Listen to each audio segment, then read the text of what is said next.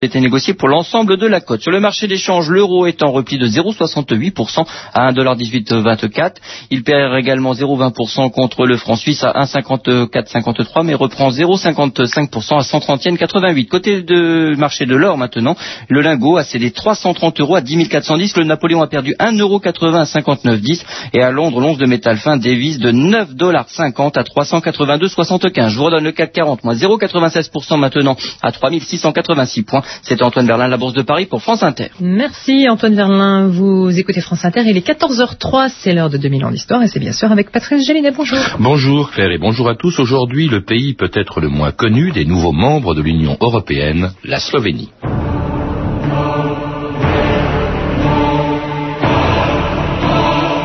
Que Dieu protège notre terre, notre nation et tous les Slovènes où qu'ils vivent, eux qui possèdent le même sang et le même nom. Hymne national slovène.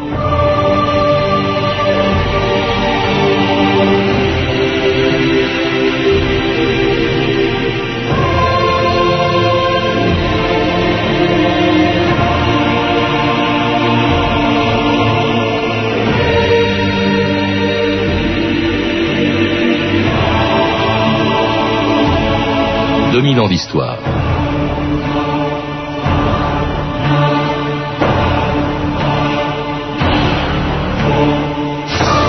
Après six siècles de domination autrichienne et près de 70 ans de présence dans la fédération yougoslave, les Slovènes n'ont connu l'indépendance qu'en 1991. Mais c'était aussitôt pour demander et obtenir leur billet d'entrée dans l'Union européenne. Les Slovènes ont traversé l'histoire si discrètement qu'on ne connaît pas grand-chose de leur passé, ni même de l'endroit où se trouve exactement ce petit pays de 20 000 kilomètres carrés, à peine plus peuplé que les 20 arrondissements de Paris.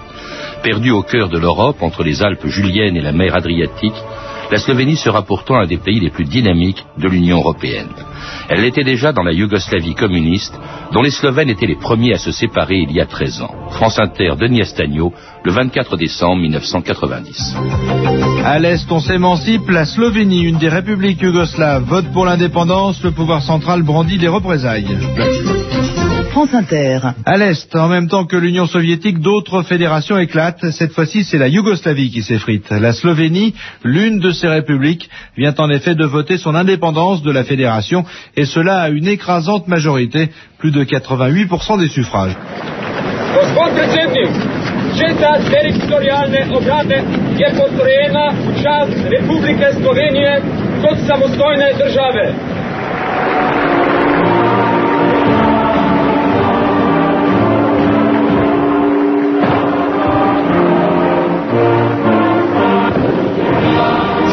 C'est un hymne national que l'on entend rarement, celui de la Slovénie qui entrera samedi dans l'Union européenne. Jacques Rupnik, bonjour. Bonjour. Vous êtes directeur de recherche au Centre d'études et de recherche internationale, le série et auteur d'un livre sur l'Europe des 25, une Europe dont la Slovénie donc est un des pays sans doute les, les moins connus. Pourquoi Est-ce que c'est parce qu'il est petit, parce qu'il est peu peuplé ou tout simplement euh, parce que les Slovènes, au fond, euh, avant 91, n'ont jamais été indépendants. Leur histoire se confond avec celle de l'Empire d'Autriche ou celle de la Yougoslavie. Oui, je pense que cette dernière raison est sans doute la, plus importante, parce que c'est un peuple euh, ancien, mais tard venu sur la scène politique européenne. Et donc, il y a eu à la fois euh, la longue domination euh, autrichienne, et puis l'appartenance à l'ensemble yougoslave, dont la Slovénie est sortie donc en 91. Et c'est vrai qu'au sein de la Yougoslavie, elle avait réussi à créer un espace qui lui était propre, mais c'est en tant que yougoslave qu'ils étaient connus à l'extérieur catholique et euh, yougoslave, donc slave, qu'est-ce qui les distingue des autres peuples? Slaves, je sais pas moi, des Russes, des Tchèques, des Slovaques dont nous avons parlé avec vous euh, la semaine dernière, ou encore de leurs voisins du Sud, les Croates, les Serbes, les Bulgares ou les Macédoniens, Je pense que leur spécificité, c'est qu'ils sont à l'intersection à la fois du monde slave, les Slaves du Sud, euh, de l'influence italienne, hein, c'est des Méditerranéens, une partie de la, Slovénie, a une partie euh, petite, mais 50 km de, de côte, près de Trieste, et aussi un peuple alpin, donc ils ont les, Alpes et ils ont donc ces dimensions centre-européennes, autrichiennes. Donc il y a plusieurs identités.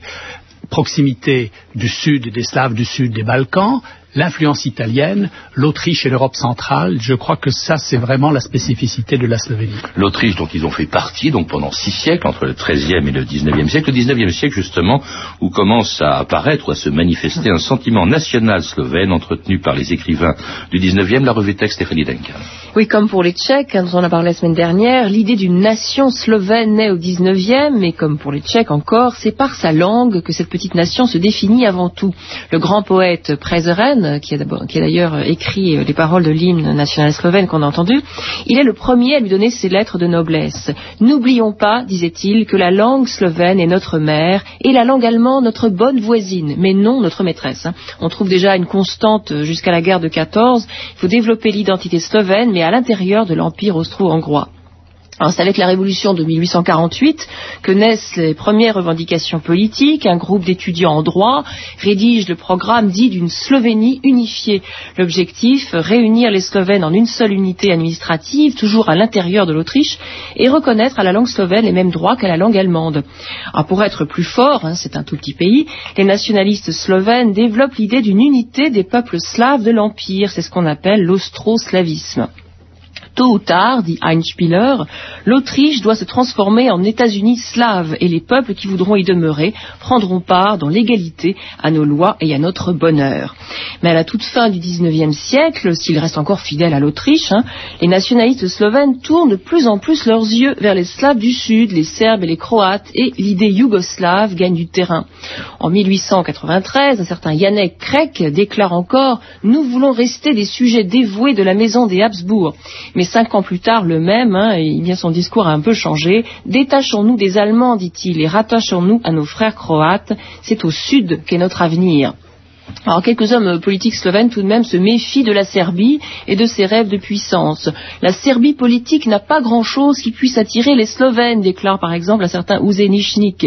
Sa conduite envers les Bulgares est tout simplement barbare pendant la Première Guerre mondiale, la majorité des Slovènes se bat fidèlement du côté autrichien, mais après la défaite de l'Autriche, donc en 18, c'est l'idée d'un État yougoslave dominé par la Serbie, idée défendue par les vainqueurs, dont la France, qui va l'emporter et là, encore une fois, les Slovènes n'ont pas leur mot à dire. Dans les années 30, donc bien plus tard, un Français qui voyage en Yougoslavie s'étonne, je cite, de la persistance de la sympathie que Vienne a conservée dans le peuple slovène, qui se souvient avec regret des jours de paix et de prospérité qu'il a connus sous la domination de l'Autriche.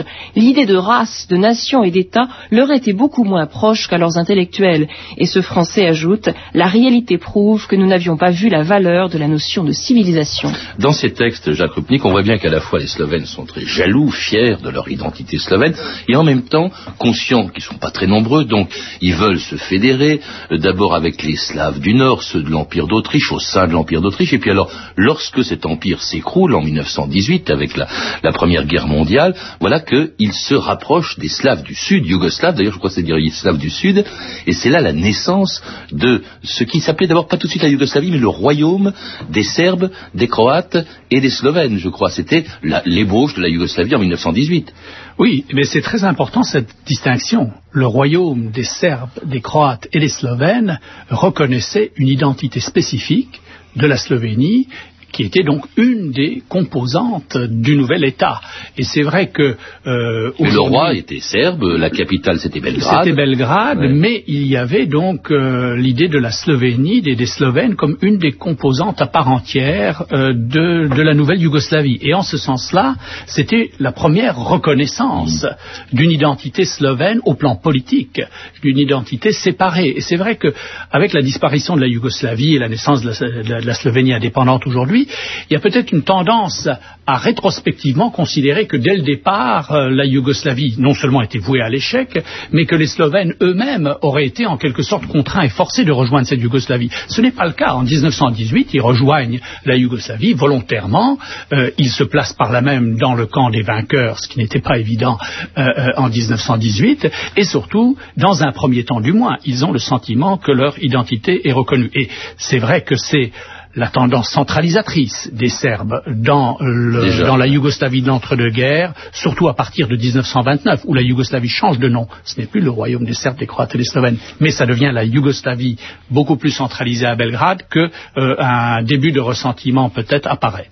Et c'est donc une Yougoslavie un peu divisée que les Allemands envahissent le 6 avril 1941.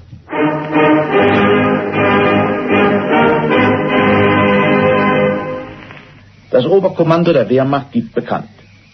Communiqué de la des Wehrmacht. Vordringens britischer Landungstruppen auf dem griechischen Raum nach Norden und der bekannt gewordenen Vereinigung mit der mobilisierten jugoslawischen Wehrmacht En raison de la menace constituée par l'avance vers le nord des troupes britanniques débarquées sur le territoire grec et de la coordination annoncée avec la mobilisation de l'armée yougoslave, les détachements de l'armée allemande sont passés ce matin à l'aube à la contre-attaque. Les frontières grecques et serbes ont été franchies en de nombreux points.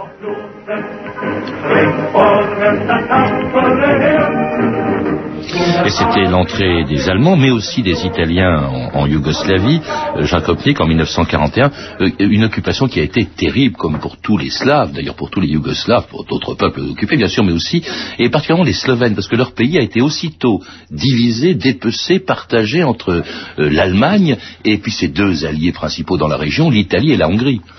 Oui, bien entendu, la, la Yougoslavie euh, a disparu, la Slovénie euh, elle-même est dépecée, et euh, bon, il y avait la euh, domination allemande, mais évidemment, les Italiens voisins irrédentistes euh, ont tout de suite profité de, de l'occasion, hein, et, et- ils ont voulu récupérer euh, l'Istrie, la Dalmatie, euh, ça c'était la, la grande ambition euh, de, de- de Mussolini, et les Hongrois en ont profité pour se tailler un petit bout de Slovénie où il y a une toute petite minorité hongroise, peu nombreuse, mais qui suffisait comme prétexte pour la rattacher à la Hongrie. Il y a quand même eu des collaborateurs slovènes, hein, ce qu'on appelait, je crois, les Dobobranchi. Hein. Les do- Domobranci étaient euh, effectivement des, des collaborateurs. Euh, il y avait donc un régime euh, euh, qui s'appuyait sur la, sur la collaboration, mais il y avait eu aussi un fort mouvement de, de résistance en, en Slovénie, où je crois, et ça c'est une différence euh, avec la situation en Croatie ou en Serbie, Alors les il y avait un rappeler, ont front été indépendants, enfin un peu... Croatie indépendante, un régime fasciste, euh, fasciste, très brutal,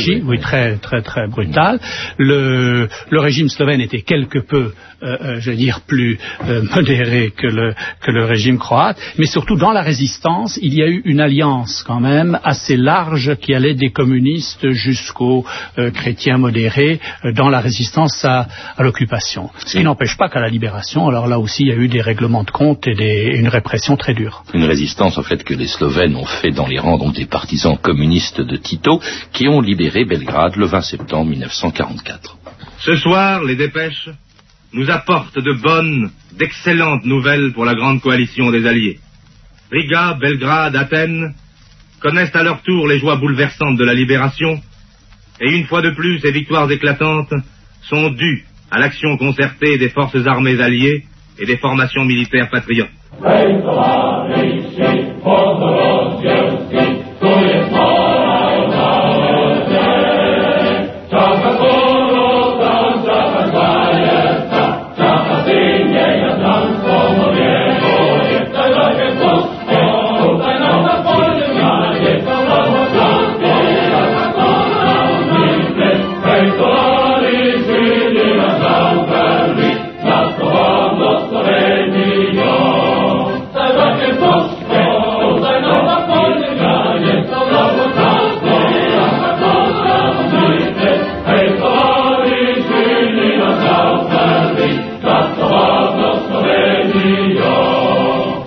Écoutez France Inter, 2000 ans d'histoire. Aujourd'hui, la Slovénie.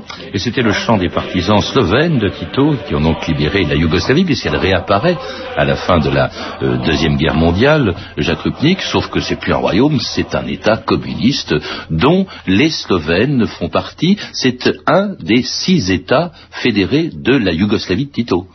Oui, c'est une des, une des républiques yougoslaves et c'est vrai que les communistes yougoslaves alors prennent, euh, ont un rôle assez important à la libération aux côtés de Tito. Il y a une répression contre les non-communistes, bien entendu, en Slovénie. Mais les communistes, le plus célèbre d'entre eux, les communistes slovènes, le plus célèbre d'entre eux, Kardel, est le bras droit de, euh, de Tito. C'est lui le grand idéologue, c'est lui qui inventera plus tard euh, l'autogestion, euh, qui, est Ah devenu, oui. qui est devenu en quelque sorte la, la, la marque de visite du, du- du communisme yougoslave, qui, comme vous le savez, s'est séparé du modèle soviétique en 48. Et donc les, les Slovènes ont, à leur façon, les communistes slovènes ont apporté leur contribution à ce, à ce modèle, à ce modèle yougoslave euh, particulier. Ils en ont profité aussi parce que c'était c'était de- des six républiques la plus riche déjà de la République yougoslave, enfin de la Fédération yougoslave. Alors, ils en ont profité, ils ont eu par la suite le sentiment qu'on profitait aussi d'eux. C'est-à-dire que dans le cadre du système fédéral, il y avait une redistribution des richesses par le pouvoir fédéral au profit des républiques les moins, euh, les moins riches, euh, surtout les républiques du Sud, euh, la Macédoine, le Kosovo, etc. Et donc il y a eu le sentiment à partir des années 70-80 euh, qu'économiquement, la Yougoslavie était de moins en moins intéressante. Donc, mais c'est vrai que c'est les Slovènes qui poussaient le plus pour des réformes économiques, pour l'introduction du marché, et qui par la suite, disons, avaient une forte motivation économique, peut-être à sortir d'un cadre yougoslave trop contraignant. Dans un pays euh, euh, dont, dont Tito était le chef, Tito dont, la mère, je crois, était euh, slovène, Jacques Ruplick, et alors dont Tito a réussi à maintenir quand, bien, quand même, tant bien que mal, bon parfois brutalement, l'unité jusqu'à sa mort en 80, même après sa mort, car c'est en 80 qu'apparaissent les premières fissures, en 1990, pardon, qu'apparaissent les premières fissures dans cette euh, fédération yougoslave, et elles viennent d'où? Elles viennent justement de Slovénie, ou plus exactement du Parti communiste euh, slovène, dont, euh, dont les membres se détachent du Parti communiste yougoslave. France Inter, Henri Charpentier, le 3 février 1990. En Yougoslavie, le Parti communiste de Slovénie a rompu avec le Parti communiste national. La séparation affaiblit encore un peu plus l'organe dirigeant du pays. L'un des membres de la direction du Parti slovène a précisé que son mouvement avait changé de nom. De Belgrade, une correspondance de Victoria Stegil. La Ligue des communistes de Slovénie a sonné le glas du Parti communiste yougoslave aujourd'hui en divorçant d'avec lui. Indépendant, le Parti slovène reste pour l'instant fidèle au vocable de communiste. Mais il ajoute à son nom de ligue celui de Parti du renouveau démocratique. Et c'est sous ce nom de transition qu'il va présenter son candidat aux premières élections présidentielles libres de Slovénie en avril. Il entend œuvrer pour la transformation de la fédération yougoslave en une confédération libre, une idée anathémisée par l'armée et la Serbie, les plus farouches défenseurs d'une fédération forte et centralisée. Belgrade, Victoria Stegic pour France Inter. Et c'était en février 90. Alors on peut se dire c'est pas bien grave, c'est un parti communiste qui se sépare du grand parti communiste fédéré euh, yougoslave. Et pourtant, c'est déjà la première brèche dans la Yougoslavie. Au fond, comme euh, d'autres pays satellites de l'URSS s'en affranchissent au même moment, hein, nous sommes en 90, c'est-à-dire un an après la chute du mur, même pas. Eh bien, euh, là, c'est le signe de l'éclatement et qui va provoquer d'ailleurs la guerre en Yougoslavie. Jacques Rupnik, ce des communistes slovènes du Parti communiste yougoslave. Ah, c'est un tournant absolument décisif parce que la Yougoslavie est une fédération, un État fédéral, mais c'est une fédération communiste. Euh, disons le, dénominateur commun, ce qui soude ces républiques, c'est pas seulement l'État et les institutions de l'État, mais c'est avant tout le Parti communiste. Et à partir du moment où le Parti communiste lui-même se fissure, on n'a pas et lui-même se fédéralise en quelque sorte, les Slovènes euh, euh, à ce moment-là portent un coup de grâce au communisme yougoslave mais aussi euh, à la Yougoslavie. Ils vous répondront. Ils annoncent des élections libres. ce Ils annoncent des élections. vu Et je, crois que c'est Yougoslavie. pour, pour- pour comprendre leur démarche, il faut d'abord voir que les communistes serbes avaient euh, voulu reprendre par la force en main la situation au Kosovo, Milosevic. en Voïvodine, au Monténégro. Milosevic était en place et euh, au moment où toute l'Europe de l'Est basculait dans la démocratie, il y avait des élections libres dans toute l'Europe de l'Est. Les Slovènes disaient il faut, des- il faut la liberté et des élections libres en, en- en Yougoslavie aussi. Et c'est Milosevic et les communistes serbes qui s'y opposaient et donc ils ont euh, décidé que pour euh, sortir en quelque sorte du communisme, il fallait par la suite sortir de la Yougoslavie. Mais ce n'était pas leur objectif initial. Ils avaient proposé d'ailleurs Une confédération. une a entendu, démocratique. Ils disaient, on avait une fédération communiste, faisons une confédération démocratique. Les Serbes n'en ont pas voulu, et bien ça a été l'indépendance. Alors ils proclament leur indépendance. D'abord ils font un référendum en, en décembre 90, on l'a entendu au tout début de, de l'émission, par lequel les Slovènes se prononcent pour l'indépendance. Cette indépendance est proclamée le 25 juin 1991. Alors là évidemment scandale scandale à Belgrade, et Milosevic envoie l'armée fédérale. Il y a eu une guerre, c'est le début de la guerre en Yougoslavie. Alors pour ce qui concerne les Slovènes, elle a été très courte, Jacques Rupnik. Oui, la, la guerre de dissolution de la Yougoslavie commence en Slovénie au mois de juin, et c'est vrai qu'on l'oublie parce que bon, elle s'est propagée du nord au sud, de la Slovénie vers la Croatie, puis vers la Bosnie, et elle s'est terminée, comme on le sait, au Kosovo. Mais euh, cette guerre fut euh, très courte.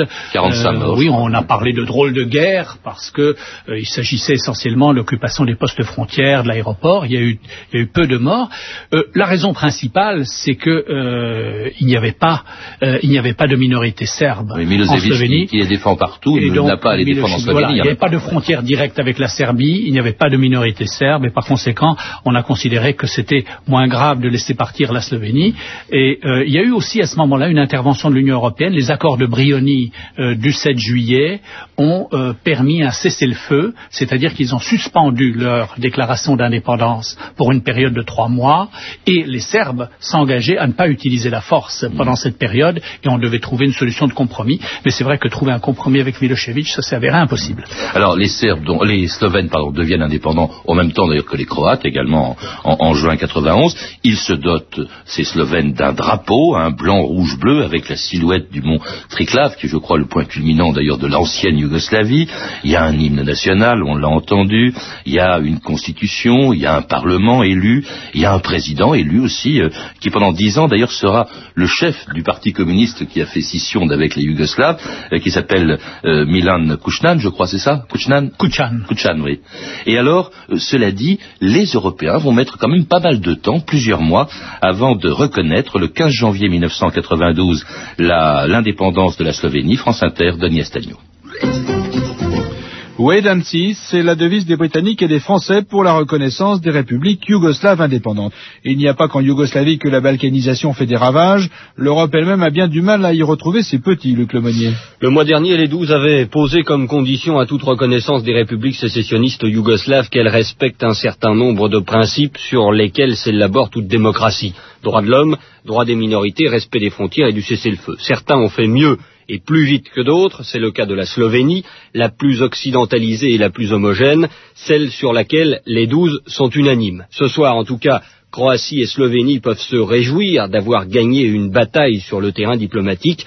Pour le reste, rien n'est réglé et les casques bleus des Nations Unies auront sans doute du mal à contenir une Serbie mortifiée qui peut vouloir prendre sa revanche sur le terrain militaire. Et une Serbie qui le fera, puisque ça va être le commencement de la guerre en Bosnie, celle-là très sanglante, contrairement à ce qui s'est passé euh, en Slovénie et en Croatie. Pourquoi est-ce que les Européens, euh, Jacques Ruptik, ont mis tant de temps à reconnaître la Slovénie aussi bien que la Croatie Euh, Pour quelle raison? Euh, D'abord, ils étaient divisés. Il y avait les, les Allemands en particulier qui étaient pour une reconnaissance rapide, pensant qu'une reconnaissance rapide arrêterait la guerre délégitimerait la guerre, puisqu'on aurait affaire à ce moment-là à un conflit international. Et il y avait le point de vue inverse, qui était celui partagé par les Français les- et les Britanniques en particulier, qui pensaient que si on maintenait la Yougoslavie, même une sorte de fiction yougoslave, euh, qu'on avait l'espoir de contenir et d'empêcher la guerre. Donc on allait délégitimer la guerre en maintenant euh, l'idée yougoslave. Mais l'idée yougoslave, elle était morte. Un rêve. justement. Il y a- Oui. En fait, il n'y a pas de nation. Il y a, il y a un très beau film euh, diffusé sur Canal+, qui s'appelle, je crois que c'est le titre français, Suicide, en parlant de la Yougoslavie, Suicide d'une nation européenne. En fait, il n'y a pas de nation yougoslave. Il y avait des peuples dans un État, hein, et dont les Slovènes, les Croates, euh, les Serbes, il n'y a pas de nation yougoslave. Les Slovènes, c'était... Disons qu'il y avait le projet d'une nation politique.